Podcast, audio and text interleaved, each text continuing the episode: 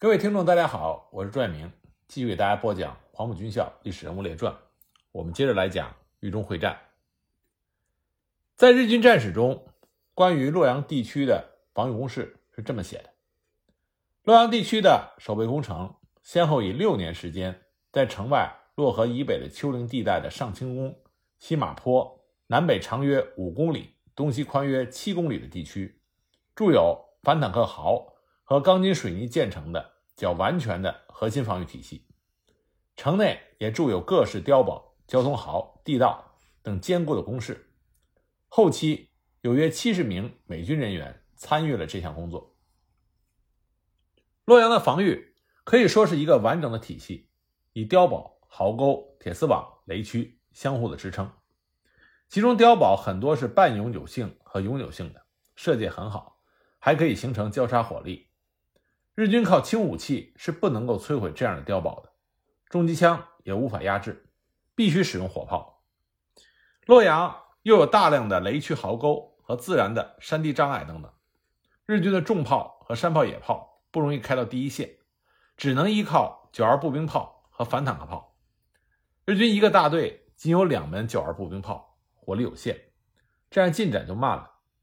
一旦日军被压制在防御碉堡之前，遭受国军机枪射击，还有迫击炮的打击，就会有比较大的伤亡。曾经担任过中央军校洛阳军分校上校主官教官的郑耀初，他负责修建过一些碉堡。根据他的回忆，当时修建的碉堡分大小两种，大碉堡里面有钢筋作为支撑，然后用混凝土浇灌而成；小碉堡里面则没有钢筋，碉堡的一部分在地上。一部分埋在地下，碉堡壁的厚度为六十厘米左右，用水泥和石子儿整体的浇灌而成，不仅能够抵挡子弹，还能够抵挡手榴弹和炮弹。碉堡之间用战壕连接起来，前面还有铁丝网，整个防线构成了一道密不透风的屏障。一九四二年，陈诚、蒋经国到洛阳视察国防工事，认为这里的工程布局严密。坚固合理。洛阳的防御体系有四个主要的支撑点：城北的北邙山、城西的北西宫、城西的七里河和城内的防御工事。其中七里河的工事最差，主要是土木野战工事。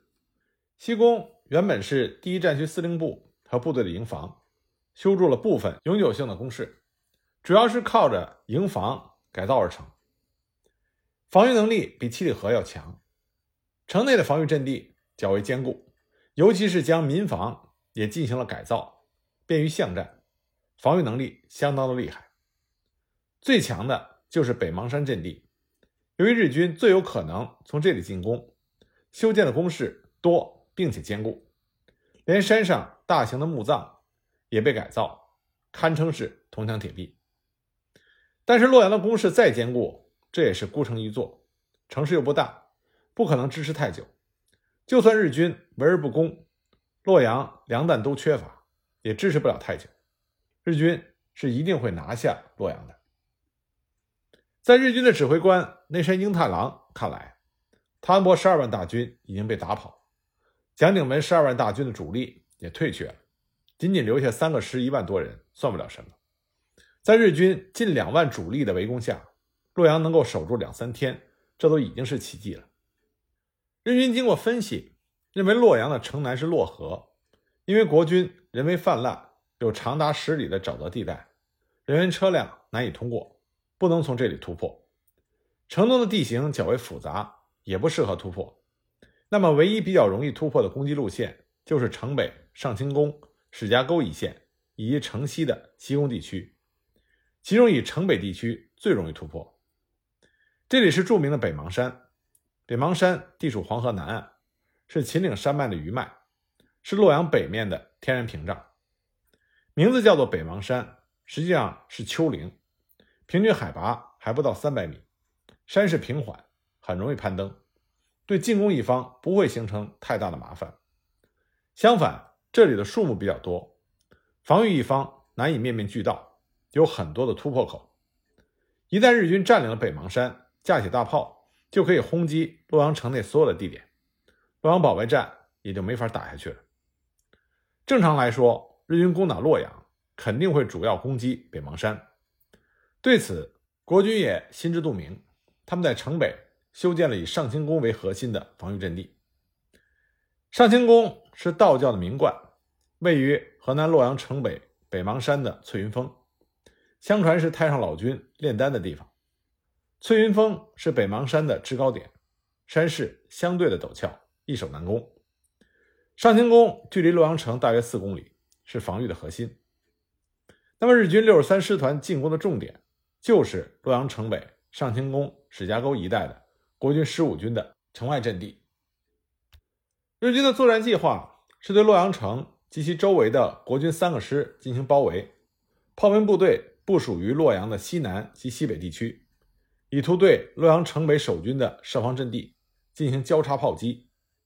六十三师团于五月十七日二十三时将其部队下达了进攻的命令。与此同时，国军做出了相应的部署。豫中还没有撤退的国军，以及第五战区曹福林的五十五军。第十战区的豫南挺进军发起了反攻，于五月十九日连续收复了确山、西平、绥平、漯河等重要的县城。那么驻守在这里的日军二十七师团也无奈，被迫停止了北上增援，这样就减轻了洛阳方面的压力。这些侧面的协同显然对于洛阳保卫战并没有直接的作用，真正起到很大作用的是中美联合空军。在豫中会战的后期，因为中国方面和陈纳德的反复要求，史迪威这才命令空军参战。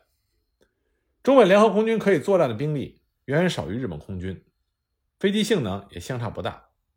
那么，整个豫中会战期间，日军出动飞机高达一千七百架次，国军仅有四百架次。不过，中美联合空军已经是身经百战的精锐部队，又有陈纳德这样优秀的空军指挥官。负责指挥，具有相当强悍的战斗力，给日军造成了很大的麻烦。在接到命令之后，中美联合空军就大举出动，对准备进攻洛阳的日军全力的攻击。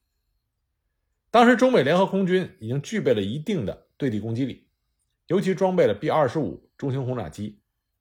这种轰炸机不同于轻型轰炸机，对日军的野战部队威胁很大，还可以用机枪。直接对地扫射，进行战术协同。不过，区区几十架战斗轰炸机不可能扭转战局，但可以造成日军的伤亡和迟滞他们的行动，更能够鼓舞国军的士气。比如说，五月十二日，中美联合空军就出动了多批次攻击洛阳附近的日军地面部队，其中第四大队二十一中队七架 P 四零 N 战斗机。在高佑新中队长的带领下，在洛阳西北的西宫地区，发现了大量日军部队正在集结，其中有七十多辆坦克装甲车。高佑新立即率部反复的轰炸扫射，击毁了其中十多辆坦克，又摧毁了二十多辆汽车，还扫射了日军步兵部队。但是在俯冲投弹期间，飞行员白希珍的飞机被日军的高炮击中，他跳伞之后。被日军杀害。第四大队刘遵的五架 P 四零战斗机赶来为白希珍报仇，又摧毁了日军十多辆汽车。在日军看来，洛阳已经被团团包围，是瓮中之鳖。洛阳地区只有区区国军三个三流师，总兵力还没有第六十三师团多，根本就是不堪一击。日军的预计是最多攻击两天就可以顺利的占领洛阳，可能刚一进攻。洛阳的国军守军就会放弃阵地逃走或者投降，因此开战前日军还用了心理战的手段，也就是劝降。在进攻洛阳之前，野夫昌德以古城洛阳和历史文物免遭破坏为名，让城东白马寺的僧人拿着他的信进到城里，要求国军守军投降。不过呢，白马寺的僧人虽然不理世事，但是也有明确的善恶观，对于日寇。他们也非常的厌恶，因此他们就借口不问世事，断然的拒绝传递书信。从五月十七日开始，日军各部都已到达了洛阳城下几公里之内，进入了最后总攻击的位置。在总攻之前，日军以扩音器喊话，要国军守军放下武器，不做抵抗，并用飞机散布传单，对守军提出了不做抵抗、参加汪伪和平阵营的劝告。武庭林军长身经百战，自然不会被这种低劣的伎俩所欺骗，不为所动。武庭林是一个标准的毁誉参半的民国军人，他的镇松军是民国最声名狼藉的部队。武庭林出生于1892年，是洛阳本地人，准确的说是河南省洛阳市伊川县人。玉溪是全中国当时最贫穷落后的地区之一，社会治安极其的混乱，盗匪横行。清末民初有所谓的四大匪区，也就是东北、四川、山东、河南，其中河南和山东的土匪最多，而河南的土匪主要就在玉溪。在那个兵匪不分的年代，大土匪随时可能变为官兵，相反，官兵也随时可以变为土匪。玉溪的匪帮众多，其中最有名的就是镇嵩军。镇嵩军是清末的大土匪王天纵创建的匪帮，盘踞在以嵩山为中心的大片山区，杀人放火，无恶不作。号称中州大侠的王天纵也是伊川县人，而且这个人很有些领导能力，很快就招揽到了大量的部下，甚至还攻打过洛阳。前面我们在讲汤恩伯的时候已经澄清过。那么，在攻击汤恩伯在河南的情况，有一个词儿叫做“水旱黄汤”。那么里边就说这个汤指的就是汤恩伯。实际上，所谓的“水旱黄汤”，那个汤实际上是汤汤水的汤，不是汤恩伯的汤。什么是汤？指的是汤匠，也叫老汤等等。那名字不同，其实呢，指的是玉溪特有的一种民工。玉溪地少人多，山地贫瘠。养活不了这么多人，所以常年就存在着一支数量庞大的青年农民打工队伍，在玉溪四处流动，主要从事建造梯田、沟渠等农田灌溉工程。在农村，这是最脏最累的重体力活，需要在浅水中长期的劳动，所以就叫做汤。这些青年民工几乎完全靠打工为生，在比较丰收的年份还好说。但是，一旦遭遇到饥荒年份，自然就会有大量的民工失业。到了这个地步，总不能活活的饿死，所以很多民工就转为了土匪，混口饭吃。一旦年份转好，这些青年土匪又下山回家，继续从事汤匠为生。这种事情从清末到民初，持续长达了很多年。时间一长，玉溪的老百姓就分不出谁是汤匠。谁又是土匪，就把这两个称呼合一了。玉溪的老汤，也就是土匪的意思，并非是指汤恩伯的汤，是汤水的汤。那么清末的清军腐败无能，对付不了玉溪这些强大凶悍的匪帮，清军多次剿灭镇嵩军失败，甚至部分官兵还投靠了敌人，所以只能采用招安的手段。王天纵被袁世凯招安之后，受封中将军衔。锦衣玉食，那么人有富贵，自然不愿意再干土匪的勾当，所以王天纵就把权力交给了自己的部下刘振华。刘振华在民国名声非常臭，这个人阴险狡诈、翻脸无情，害了很多人，甚至包括自己的朋友和上级。他成为镇松军的领袖长达二十年，后来是因为严重的精神病，才把权力交给了自己的弟弟刘茂恩。刘振华最大的恶行，就是在于1926年，为了争夺陕西的控制权，出兵十万，包围西安长达八个月。期间，他不允许西安老百姓出城，导致二十多万的西安人饿死、冻死了五到十万，堪称是民国历史上最罪恶的军阀之一。所以，民间传说刘振华稍后突发精神病，这是因为西安的冤魂向他索命所致。早在王天纵时期。镇嵩军就驻扎在玉溪二十二个县，兵力从几千人到几万人不等。他们是玉溪的地头蛇。袁世凯、冯玉祥、蒋介石都利用手段笼络过他们，而不予以消灭。消灭镇嵩军其实并不困难，但是你打垮了他们，这些半匪半军的军人要吃饭，就会跟着一个新的老大，仍然会盘踞一方。与其再和新的军阀打交道，不如利用镇松军控制玉溪地方。到了抗战爆发之前，镇松军和刘振华的名声极臭，很多人认为镇松军就是土匪，比日军好不到哪里去。一些国军将领也认为，日军要消灭，镇松军也要消灭，他们对于国家都是祸害。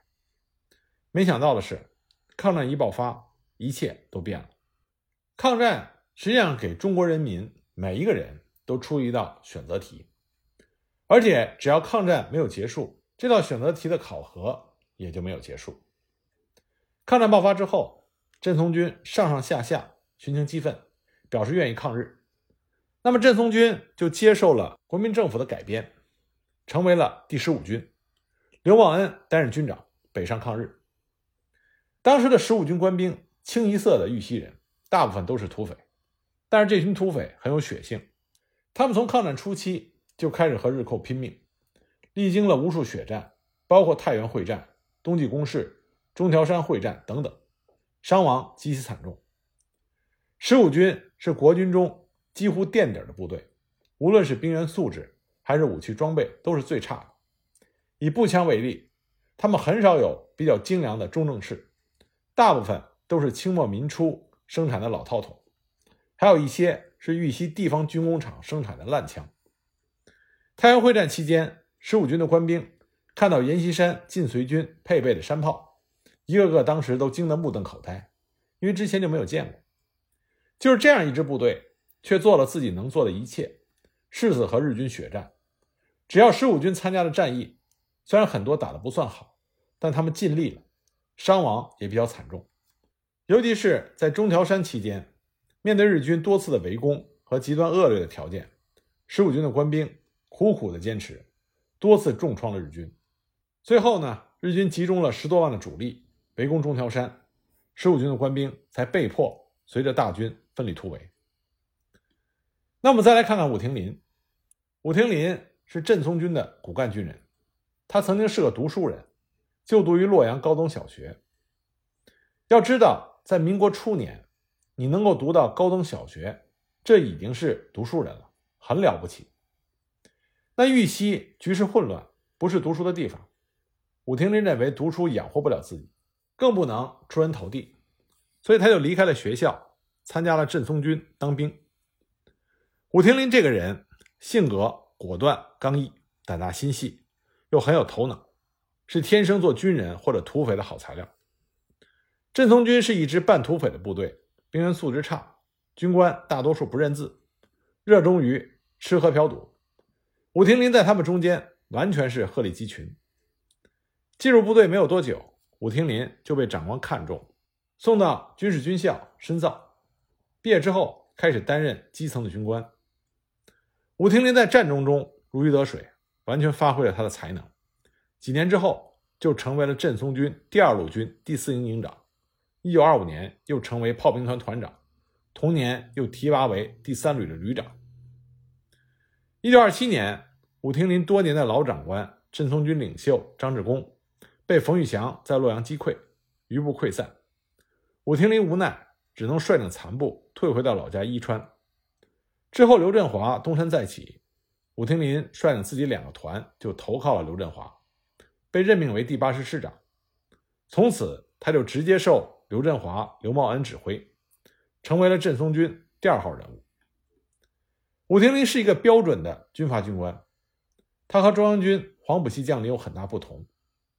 这个人凶悍善战，作风狠辣，所带的部队是所谓能够吃人的军队。也就指可以打硬仗，但是他有着浓重的军阀色彩，尽全力维持着对部队的完全控制。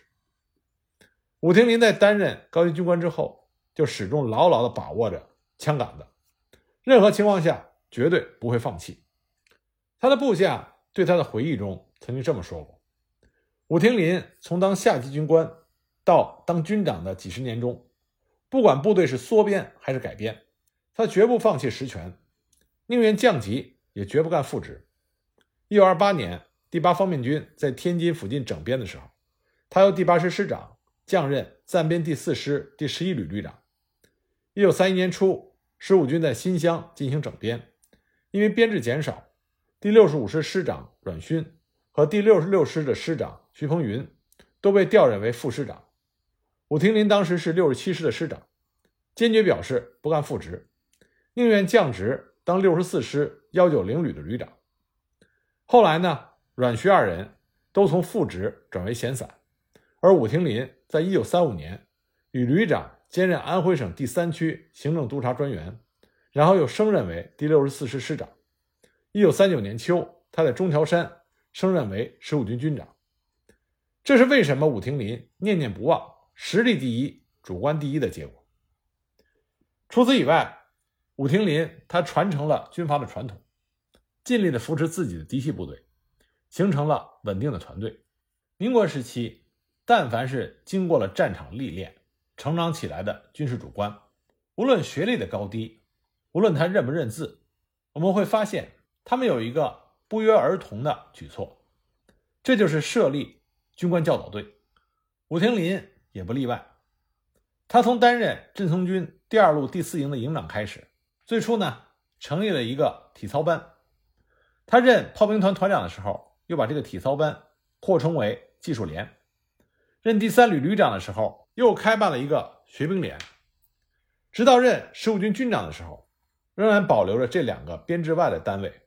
作为训练基层干部、训练自己心腹的机构，受训的成员都是他亲自从所属部队的士兵中挑选出来的，亲自的督导训练，直接领导这些单位的人，变成他的心腹。不过，体现武廷林军阀作风的是，他把学兵连中姓名为三个字的人都改为两个字。一九二七年军部点验的时候，点验者看到干部名册上清一色。都是两个字的名字，就知道都是学兵连的产物。所以从整体来说，武廷林带兵基本上任人为亲，兼顾能力。不过这样呢，对一个师一级的部队来说，可以保持稳定的团队。不过当武廷林当上十五军军长之后，对于手下的两个师的师长到底用谁，他改变了他以往的做法。十五军下辖两个师。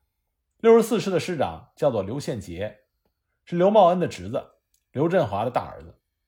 但是这个刘宪杰并不是靠裙带关系当上这个师长的，他曾经留学德国汉诺威大学和柏林的航空学校，回国之后又进入到陆军大学学习。这个人很会打仗，并且通晓多国语言。后来退伍之后，曾经在美国长期的任教。另一个六十五师的师长叫李继云。他是黄埔三期生，曾经是胡宗南麾下四大名将之一，也是河南人，能力也很强。他手下的参谋长叫做王泽民，陆军大学毕业，也颇有智谋。李继云之所以到武廷林的麾下，是因为十五军的军费补给全部依靠蒋介石的中央政府供给，所以必须听从蒋介石的命令。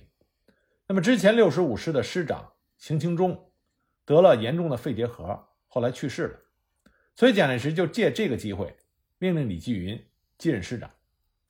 李继云比较聪明，上任之后就和武廷林、刘茂恩保持着很好的关系。武廷林呢也认为李继云能力突出，所以就没有阻拦，还是用他。武廷林在民国口碑不好，主要原因有两个：第一，他是土匪部队出身，作风凶悍；第二，他是在残酷血腥的战争中成长起来的。性格粗暴好斗，对于敌人毫不留情，杀人不眨眼。那么豫西土匪众多，这些土匪杀人放火、奸淫掳掠，无恶不作。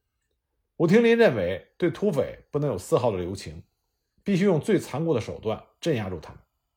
因此，在剿匪期间，武廷林的手段凶恶，导致他的名声不佳。据说，武廷林在任第四营营长的时候，有一次去陕西剿匪，杀人无数。晚上有个士兵外出大号的时候，脚跟碰到了个硬物，当时以为是石头，之后才发现是两个人头。后来武廷林三次担任洛阳的警备司令，更是杀人不眨眼，所以人送绰号“武阎王”。除了滥杀土匪，武廷林对他自己的部下也是大家长作风，动辄惩罚。不过呢，和民国很多的地方军阀一样，武廷林他也做了不少好事儿。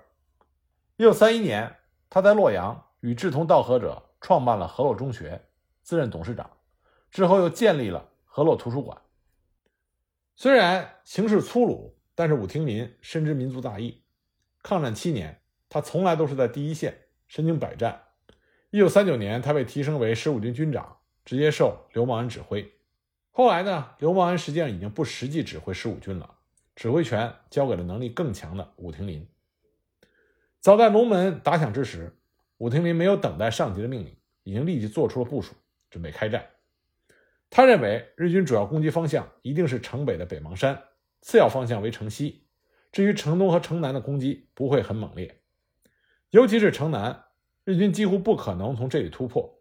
城南就是著名的洛河，水流湍急，河面开阔。更重要的是，战前有计划的做过人工挖掘，形成了一道长达十里的沼泽地带。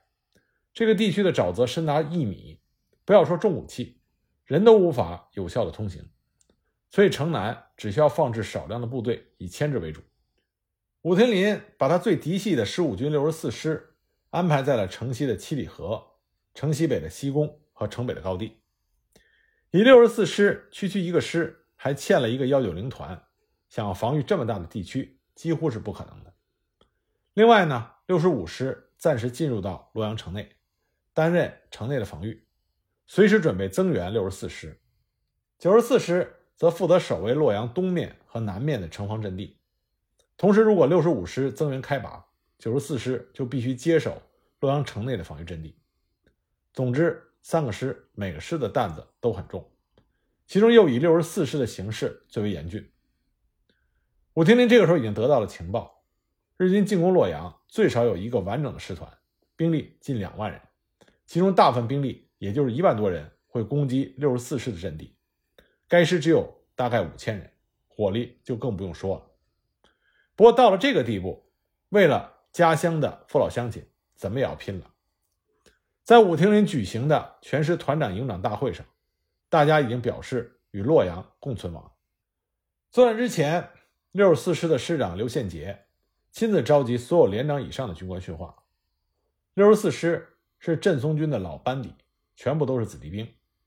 刘宪杰认识所有连长以上的军官。训话的时候，刘宪杰表情沉重，要求所有的官兵一定要完成防御洛阳的任务，抱着必死的决心报答国家和地方乡亲们的嘱托。但是作战的时候不要死拼，要扬长避短，尽量的拖延时间和杀伤日寇。最后，刘宪杰概括为一句话：“步步求生，时时可死。”训话完毕之后。刘宪杰亲自去各连阵地一一视察。万幸的是，由于准备多年，洛阳防御阵地还是比较完整和坚固的。十五军六十四师的官兵，通通都是玉溪的本地人，很多还是洛阳人，所以他们的士气高昂，抱着敌人占领洛阳也要跨着我们的尸体过去的想法，决心以死报国。只要有了这种心态，任何一支部队都是很难对付的。